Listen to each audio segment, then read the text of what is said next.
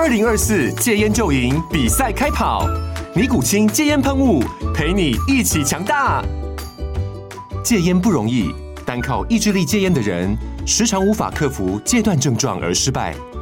尼古清戒烟喷雾将是你的神队友，简单一喷，药品急速释放，立即缓解七大戒断症状，不限场合提高戒烟成功率。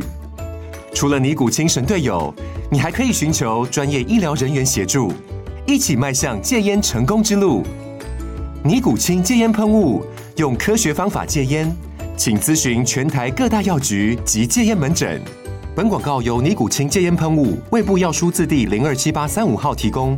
嘉安嘉护股份有限公司，台北市中山区民生东路三段二号十楼，北市卫药广字第一一三零三零一九零号。尼古清戒烟喷雾，相伴每个新开始。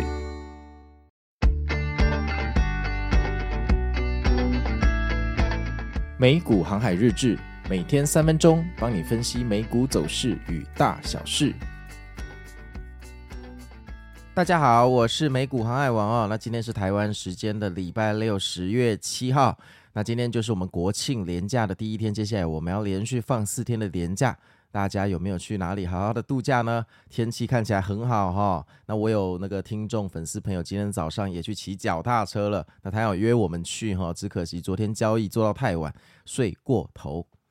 好啊，那我们来看一下美股昨天又发生什么低端的事情哈。那这个昨天呢、啊，八点半大家都知道是万众瞩目的非农数据发布时间了、那昨天可谓是非常的重要哈，因为非农数据基本上就是十月光辉十月第一个礼拜哈，这个接力赛的最后一棒。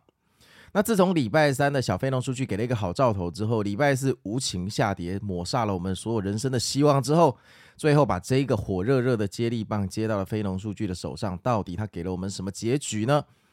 答案就在昨天的八点半哈，那个时候在外面参加一个投资聚会，然后到了八点半的时候，在我眼前发生的事呢，九十度直线跳水哈，完全一分不差哈。八点三十分，直线跳水，而且这个一跳哈，一分钟给我跳了一点一个 percent 哈。纳斯达克在今年的表现呢、啊，已经很少一分钟跳 一点一个 percent 了哈。那我当下看到就觉得有点清醒过来，马上恢复成工作模式哈。我就大概花了十五分钟想一下要怎么处理这个鸟事哈。这大概就是一种呃，这个家里遭小偷被这个破门而入的概念。这看起来就像仙人跳嘛，这太夸张了哈。虽然我大场面真的看多了，然后。也经历过那种二零二二年什么 CPI 数据一发有没有，然后就往上拉四点七个百分比这种更狂的事情啊。但是你知道，在二零二三这个和平的年代，我们已经不习惯战争了。那跳这么多到底在做什么？哦，这真的是跌幅都超过大家预期啊！华尔街每次都会在你呃这个适应舒适圈的时候，再教你重新做人哦。后来开盘后，大盘开始原地纠结哦，那盘整、盘整、盘整，到了万众瞩目的骗炮时间，十点开始往上冲。哎，你们有，有时候发现哈、上涨的趋势里面，十点就是我们的敌人，它骗炮就会往下。然后呢，在绝望的时候，好像大家就会期待十点要出现什么今天的反转，对不对？所以有时候哈、十点这个骗炮时间哈、哦，若在下跌的趋势，说不定对我们来讲是一盏光明灯，哎，很神奇哈、好啊，十点开始往上冲，然后到了十点二十二十五左右，正式突破全天的压力关卡，继续往上冲。这个时候，我们的赖群已经开始人声沸腾了，好像士林夜市一样，开始讨论：怎么可能还在继续冲？难道要不一吗？那这个这个看来哈，有可能真的要走反弹路线呢？这么帅吗？哈，丧事喜办哈，丧事喜办哈。那这个我在前一天的 Podcast 有提过哈，华尔街这个数据有时候当参考用哈。丧事喜办或喜事丧办是他们说了算，所以你不要去哈、用数据去解读行情，因为如果你用数据去解读这个行情啊，就算想到现在整整想了十几个小时没睡觉，你还是不知道为什么昨天会反弹，别再浪费时间了。那后来大盘又继续往上冲，到了十一点半，又来一声拉波，天呐，今天无极限哦，一浪归一浪，一浪比一浪还浪，音浪最强啊，没有了哈，正式转涨哈，三大指数由跌转涨了，看样子今天真的要反弹呢，再上涨到十二点，继续盘整一点又突破压力，每到一个关卡就打败楼主，继续往上冲，一直冲到三点五十哈，我们看的都累了，想说你要不要休息一下，这个单边屠杀哈，好像有点残忍。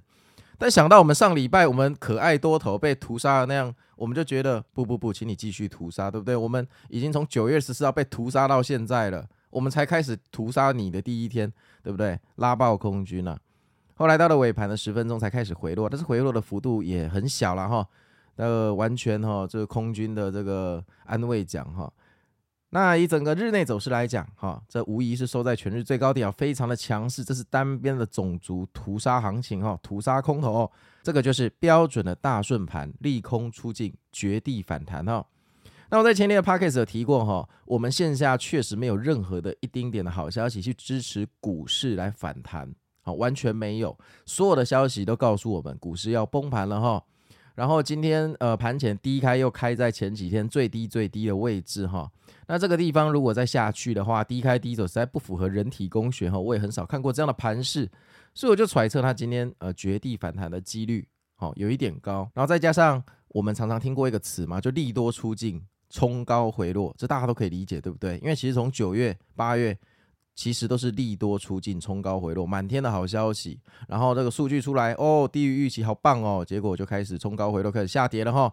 记不记得啊？如果你跟我呃用 Podcast 跟 Line 群一起看盘的这些岁月里面啊，整整九月啊，你应该很有印象，对不对？有好几天都开高，跳空开高，然后大家在那边开心了一下，然后突然就冲高回落，然后群主就黯然无声了哈。这个应该不用我讲哈，这个好几天都是这样。那今天其实也是这样，只是方向是反过来的哈。利空出尽了，利空出尽了，那绝地反弹。其实你把它当绝地反弹，你就把它想成说，啊，因为利空出尽了，所以空头们就决定获利了结。所以有可能昨天的反弹全部都是空头空踩空哈，多头可能还在场外看戏，还不敢进去哈。我看那个，如果你前一天本来就空手或没有部位的朋友，你昨天可能也不太敢进去，因为你已经被跌怕了。你已经被后半夜跳水跳怕了，所以你怕你进去之后半夜一两点又给你跳水，那你国庆连假不就难过了吗？但很奇妙哈，就在这种时候，它就是会延续反弹的力道哈，因为昨天是真正货真价实的空踩空，所以哈，再讲一次哈，这个我们已经被空头屠杀了整整一个多月哈，那如果从接下来开始屠杀空头，我们是非常乐意见到这种情况哈。如果你现在手上还有空单哈，赶快哈。哎，我不能做任何建议。好啦，如果我手上现在还有任何的空单，我会马上把它停掉，好，默默的停掉，去角落掉几滴眼泪就好了。那其实九月我自己也有做空过，但是这个情势已经转过来的时候，哈，或者看似可能会转过来的时候，你空军。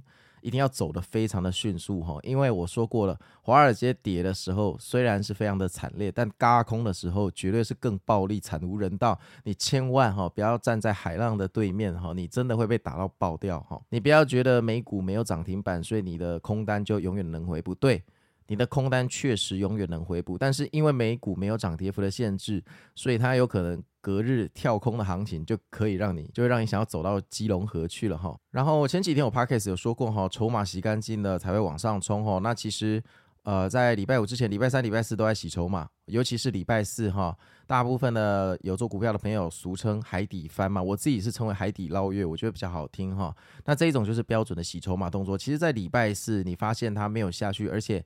今天的 V 字峡谷反弹的时候，就应该要警惕了哈。这个海底捞月有时候是很强的转折讯号。那筹码洗干净了哈，才会往上冲。那筹码洗干净就意味着大多数的散户被洗出去哈。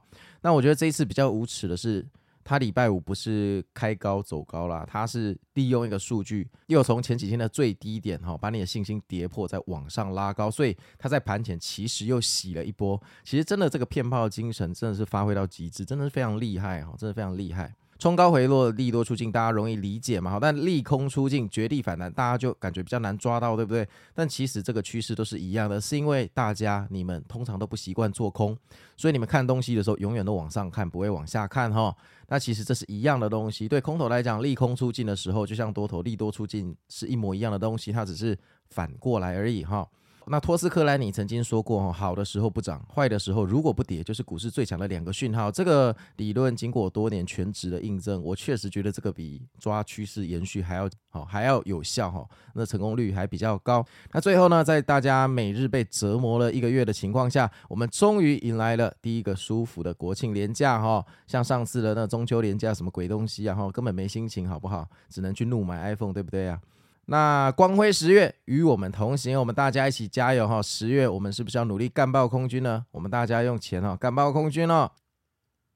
然后昨天一开始那个盘前在升跌的时候，我也有点半开玩笑在赖群里面说啊，如果今天真的反弹，就那个包场请那个粉丝喝酒哈。结果没想到真的给我反弹了，这还是我第一次对反弹如此的犹豫跟恐惧啊！天呐！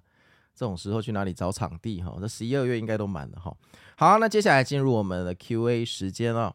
那我们今天第一个 Q&A 哈是 Leo 八 O O O O O O O 呃问的，请教船长哈，如果现在美金价位过高导致现金台币闲钱闲置，会建议怎么处理哈？那我当然建议你闲钱拿去买车买表，然后拿去出国旅游，这不是废话吗？那你有现金有闲钱，那就去享受啊，不然你钱赚来要干嘛？你钱当然可以说赚来就无穷止境的投到那个投资里面去，可是你要知道啊，这个投资诶会赚钱，对不对？是你唯一赚钱的管道，也是你唯一赔钱的管道诶，投资不是稳赚不赔诶。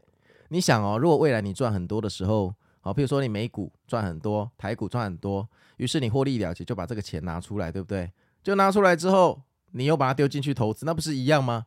你永远都让你的资产继续长大，而且长大之后你永远让它继续冒一样的风险，那这是在干嘛呢？那以前那个杰西·李佛摩说过哈，他每次赚钱的时候就会把赚的钱一半哈取出来，从他券商的账户取出来放到自己的手上哈。他在书里面哈写说，这个是他觉得唯一好把钱从股市带走的方式。如果他早几年可以实践这个原则，他钱会更多哈。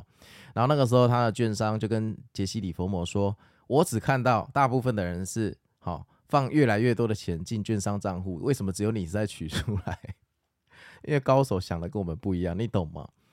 所以我会建议你，如果手上有闲钱哈，你应该要好好的去享受一下哈。那因为如果你保持一个有闲钱就往股市丢的习惯哈，如果你在一次很大的操作失败里面，你很可能会赔掉你以往所有的闲钱。这个时候你就会想，干，早知道。我那个时候如果那台重机买下去，至少我现在还有一台重机。早知道我就去买我喜欢的苹果电脑的笔记电脑，就是因为投进去，害我现在少了两台电脑。你有一天一定会遇到这件事，所以你在想这个问题之前，你要先想你有没有什么机制是把钱从券商拿出来，而不是永远都单边把钱不断的丢到股市去。你要你要练习一个模式是如何。把钱从股市取出来，而相信我这件事情非常的难，因为你在亏钱的时候，基本上你会逃避，你不会去开股市的账户，你也不想看到多少钱。你赚钱的时候去看，你会觉得你需要投更多的钱，赚更多的钱，所以你人生永远没有一个适当的时间点去考虑如何把钱从股市提出来，这非常神奇的问题，对不对？这值得你自己好好的想一想哈。